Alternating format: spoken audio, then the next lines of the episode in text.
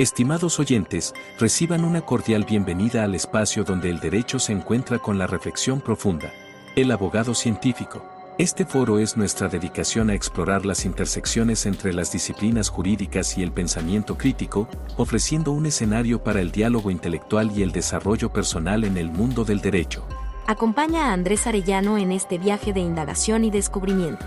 Cada capítulo está diseñado para profundizar en cómo el razonamiento analítico influye y fortalece nuestras prácticas legales, desafiando las convenciones y fomentando un entorno de aprendizaje basado en la comprensión y el razonamiento lógico. El abogado científico se compromete a ser una ventana a la exploración de conceptos jurídicos a través de la lente de la metodología y filosofía científica, con un fuerte enfoque en el análisis crítico y la evidencia. Este enfoque nos permitirá abordar temas desde una perspectiva única, desentrañando las complejidades del derecho y promoviendo una práctica legal más reflexiva y fundamentada. Así, los invito a embarcarse en esta aventura de conocimiento, donde juntos exploraremos los principios que forman la esencia de la abogacía. Prepárense para un viaje hacia la comprensión profunda y el enriquecimiento intelectual. Bienvenidos a El Abogado Científico. Bienvenido a este episodio donde en el cual te comento que ya es el último de esta temporada en esta secuencia de episodios del método de estudio de caso. Hablaremos en concreto de la transferibilidad de la teoría del caso para que se comprenda mejor lo del episodio anterior. Muchos escuchan la práctica jurídica que no todos los casos son iguales y no se puede aplicar lo mismo en un caso y en otro, que no son iguales puedes aplicar la analogía, es ilegal. Esto último es inexacto, es una observación inexacta y las dos cosas anteriores son una verdad a Lo anterior, porque es cierto que un caso no es igual a otro. Sin embargo, en un caso sí existe la posibilidad de aplicar lo mismo que en otro. No debe perderse de vista que el trabajo del abogado es mayormente cualitativo. Por supuesto, buscamos darle un corte científico aunque muchos se han encargado de hacer que no parezca así. Mm, no, no comprendo por qué no nos vamos a meter en esos menesteres. Como dice Glaser y Strauss, por allá en los años 60. Un caso puede darnos una categoría o propiedad conceptual los demás pueden confirmar. Partiendo de esta idea, aun y cuando podríamos caer en aquella vieja discusión filosófica, ¿no? filosofía de la ciencia, en el sentido de ¿Cuántos casos son necesarios para tener por confirmado una propiedad conceptual o categórica? ¿Cuántos casos son necesarios para tener por confirmada o otorgarle el valor de verdad concreto, pleno, sin duda, a cierta proposición de un caso? ¿Cuántos casos son necesarios? Adentrarnos a filosofar en esto sería una discusión para otro momento. Puedes adentrarte en discusiones del siglo XX es lo que te interesa. Pero Aquí lo que interesa es la cuestión metodológica. Así pues, dentro de metodología de investigación y en particular aquellas metodologías cualitativas como esta del método de estudio de caso en la defensa penal, se habla no tanto de generalización, sino de transferibilidad. Por ello, no se requiere una población concreta. En otras palabras, según el caso de estudio, nos dice Jim Robert, uno de los que más ha defendido este método de estudio de caso, que puede realizarse esa transferibilidad, esa general, él le llama generalización analítica, pero por términos más convencionales se conoce como transferibilidad. Esta también puede identificarse como una transferencia a otros casos cuyas condiciones teóricas son parecidas. Aquí está la clave. ¿Cómo puedo aplicar, en términos coloquiales, cómo puedo yo, cómo yo, Andrés, puedo aplicar en mi caso de tentativa de homicidio, en mi caso de sido calificados en mi caso de secuestro, en el caso de, violación, en el caso de, pensión alimenticia, de abandono de familiares, perdón. En, esos, en un caso que yo estoy representando ahí, ¿cómo es que yo puedo aplicar otra teoría del caso? Una teoría que fue desarrollada a raíz de otro caso. Pues por medio de la transferibilidad. Veamos. La teoría del caso que se desarrolle puede dar lugar, como ya se dijo, al descubrimiento de una nueva categoría, concepto novedoso, proposición teórica, etcétera, etcétera. Para verificarlo y para ver si lo mismo es aplicada en el contexto de mi caso, hay que transferir esa teoría a otro caso similar, es el que yo tengo. Entonces, del caso tuyo que me escuchas, transfiero la teoría que desarrollaste a mi caso, por tener situaciones similares. Mira, voy a tratar de darle un poco más de claridad a esto. Wilmer Orlando López González, en su artículo El estudio de casos, una vertiente para la investigación educativa, publicada en, en, el, 2013 en la revista educativa Edures, volumen 17, número 56, de la Universidad de los Andes en Mérida, Venezuela, da una explicación muy, muy sencilla y me va a servir para ilustrar estos puntos. Dice así. La transferencia no la hace el investigador, sino el usuario o el lector del estudio es quien se cuestiona. Esto puede aplicarse a mi contexto. Es declarar que este usuario o lector también puede ser un investigador, quien busca pautas para realizar la investigación de ese estudio de caso, en la etapa de diagnóstico o abordaje del mismo, que de acuerdo a las características propias del caso, puede agregar y o modificar las pautas de un caso referente con la finalidad de que el lector pueda encontrar con más elementos para evaluar la posibilidad de transferencia. El investigador debe describir en forma amplia y precisa el ambiente, los participantes, materiales, condiciones de estudio, entre otros. Cierro cita. De esto extraemos la siguiente idea. La teoría del caso que tú hagas va a ser mi referente. De ahí me va a servir para estudiar mi caso puedo confiar en que lo que tú dices no es subjetivo, no son opiniones así subjetivas que se vienen nomás porque se te ocurre, no, sino que está triangulado, está lógicamente estructuradas las proposiciones, están coherentemente ordenadas, están relacionadas, etc. Puedo confiar pues en ese conocimiento que generaste a través de la teoría del caso. Luego, como es, por decirlo, el caso referente, pues ya reviso si hay elementos para transferirlo a mi caso. Es decir, verifico si los participantes, el contexto, todo lo que hay se adecúan. Esto, como lo dice el autor que cité, bien puede ser en el diagnóstico cuando me paguen por analizar un caso y yo decidí si tomo o no el caso, o bien ya cuando lo tomo y tengo que abordarlo y desarrollar mi propia teoría. Entonces, para eso sirve la referencia en el marco referencial. Veamos, vamos a profundizar. Hay varios factores importantes. Uno de ellos es que se requiere examinar con detalle los argumentos y cómo es que se contestaron a los porqués. ¿Te acuerdas del episodio pasado? Que contestar muchos porqués siguiendo la idea de Bunge.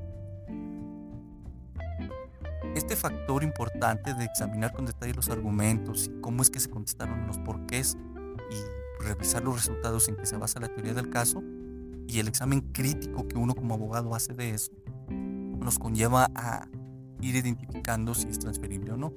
También otro factor es que las características teóricas de un nuevo caso donde se quieren aplicar cierta teoría del caso lo permiten, ya que es necesario analizar si se cuenta con condiciones teóricas similares.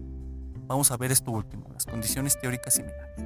Al respecto, se tiene que, independientemente de la identidad teórica en relación a la teoría del caso en todo caso, existen condiciones jurídicas y teóricas similares e iguales independientemente del lugar en, que se desarrolle eh, el caso.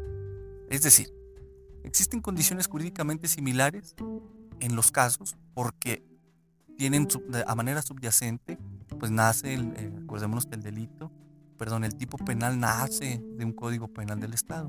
Por tanto, una condición jurídicamente similar entre el caso que tú tengas y que desarrollaste la teoría y el caso que yo tenga, pues es que nos basamos en un código penal. También que a nivel teórico hay igualdad en tanto existe una teoría del delito aplicable de manera subyacente. Tú aplicaste en una teoría del delito y en mi caso para analizarlo yo tengo que, que aplicar también una teoría del delito, la cual es la misma para los dos. Entonces esta es la similitud ¿sí? que existe en los casos.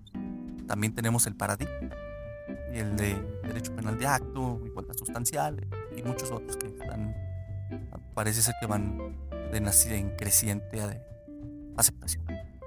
Todo esto en su conjunto otorga pautas de reflexión y análisis sobre las condiciones teóricas similares y otorga mayores datos para una adecuada transferencia teórica que tú vayas a hacer. Por ejemplo, publico yo un artículo de la teoría del caso o haciendo un estudio de caso y la correspondiente teoría de un caso de tentativa de homicidio calificado revisas tú el, el caso, vas revisando la teoría y dices, ah, esta me sirve porque me da indicaciones de más o menos qué tengo que hacer. Pero lo sigues con confianza de que es útil porque tiene sustento teórico, perdón, empírico, no nada más es un ejemplo ahí como los libros de doctrina. O sea, no, es caso real. Esto es lo interesante. De manera más explícita lo que he dicho.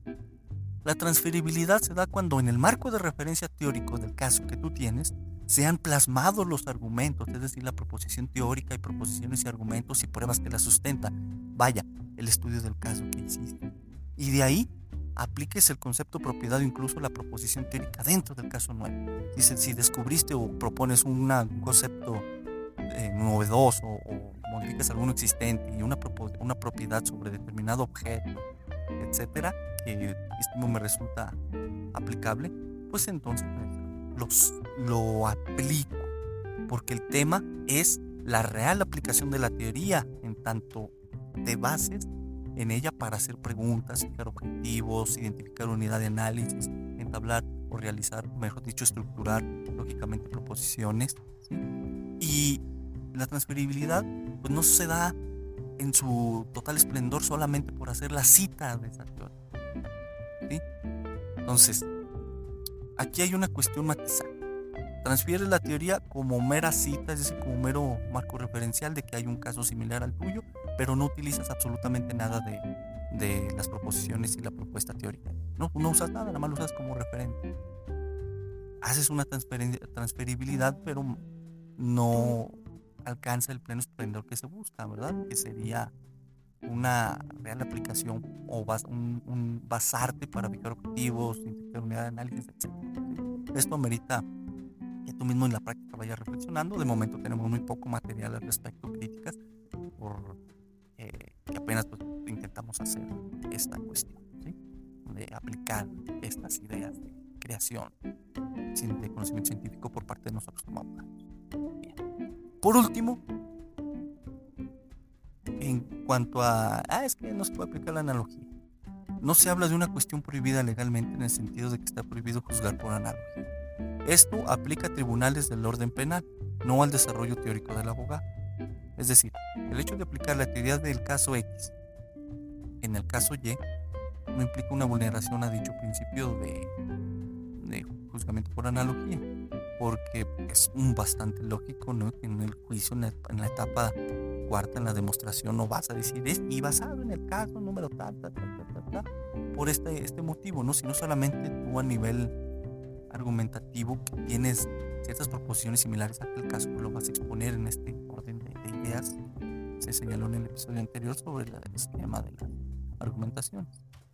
Entonces, nos eh, se evitaría pues esta prohibición de juzgar por analogía y también recordemos que es una cuestión poco explorada todavía ahí toca turno a ti y a mí pues desarrollando por tanto se busca con esto un fortalecimiento de la profesión. En tanto se habla de aportes teóricos derivados de la intersección entre teoría y práctica dentro de la profesión del abogado lo que tanto promulgan y pelean hay que hacerlo de esta manera sistematizada. Eh, recordemos que en el abogado es donde se intersecta la teoría y la práctica, y que de esto salga un conjunto bastante interesante que sería pues toda una teoría del estudio derivados de una metodología, técnicas, etc. hasta aquí estas ideas principales, está planteado está del, de la transferibilidad, no es necesario hacer un explayamiento mayor, por puesto que la idea, la proposición principal ya está sobre la mesa, hay muchísimos muchísimos autores. Uno más pone en Google ahí transferibilidad de teoría o de método de estudios de caso y te van a salir todos sobre la esencia o algún libro de Ian Robert o algún otro de Zampieri donde se trata esto y en esencia te va a hablar de eso, ¿no? de aplicar la teoría derivada de un caso en otro. Esa es la esencia de la transferibilidad. Pero ahí entra la confiabilidad, ¿no? Hasta dónde llegó el desarrollo de aquella teoría del caso. Y por eso el análisis que tú hagas de esto es que te va a dar o te va a permitir aplicarla o no. Y si no, y si no hay más información, vas a tener que desarrollar tu propia. Hasta aquí el método de estudio de caso. No olvidemos que fueron síntesis, resumen de, de toda una cuestión documental que hay detrás. En su momento saldrá para públicamente y Espero te sea de utilidad. Algún día tú puedas leer un caso, un estudio de caso mío, una teoría que haya desarrollado, yo una tuya. Y esperemos que esto sea, pues, una, una forma de realizar conocimiento, generalizar, perdón, de generar conocimiento científicamente válido, sistematizar la propia práctica, la experiencia profesional, hacer una sistematización de esta y aportar ¿no? al, mundo jurídico algo que pueda ser más allá que simples razones o una simple creencia en la razón sobre lo que debe ser algo, ¿no? Cómo aplicar. Nos escuchamos en el siguiente episodio que te comento, ya hablaremos sobre el modelo lógico del derecho penal y varias cuestiones ahí subyacentes. Todo esto también pues para que conozcas un poquito de cómo es que yo veo el ejercicio profesional, algunas herramientas en las que me apoyo, ya esto muy subjetivo, habrá otras de mejor alcance, pero de todos modos, eh, tratar de ser, parafraseando a Feyerabend en el sentido de que todo vale, pues aquí tratar de ser como el frijolito en el arroz. no tratar de ser iguales, tratar de ser del conjunto.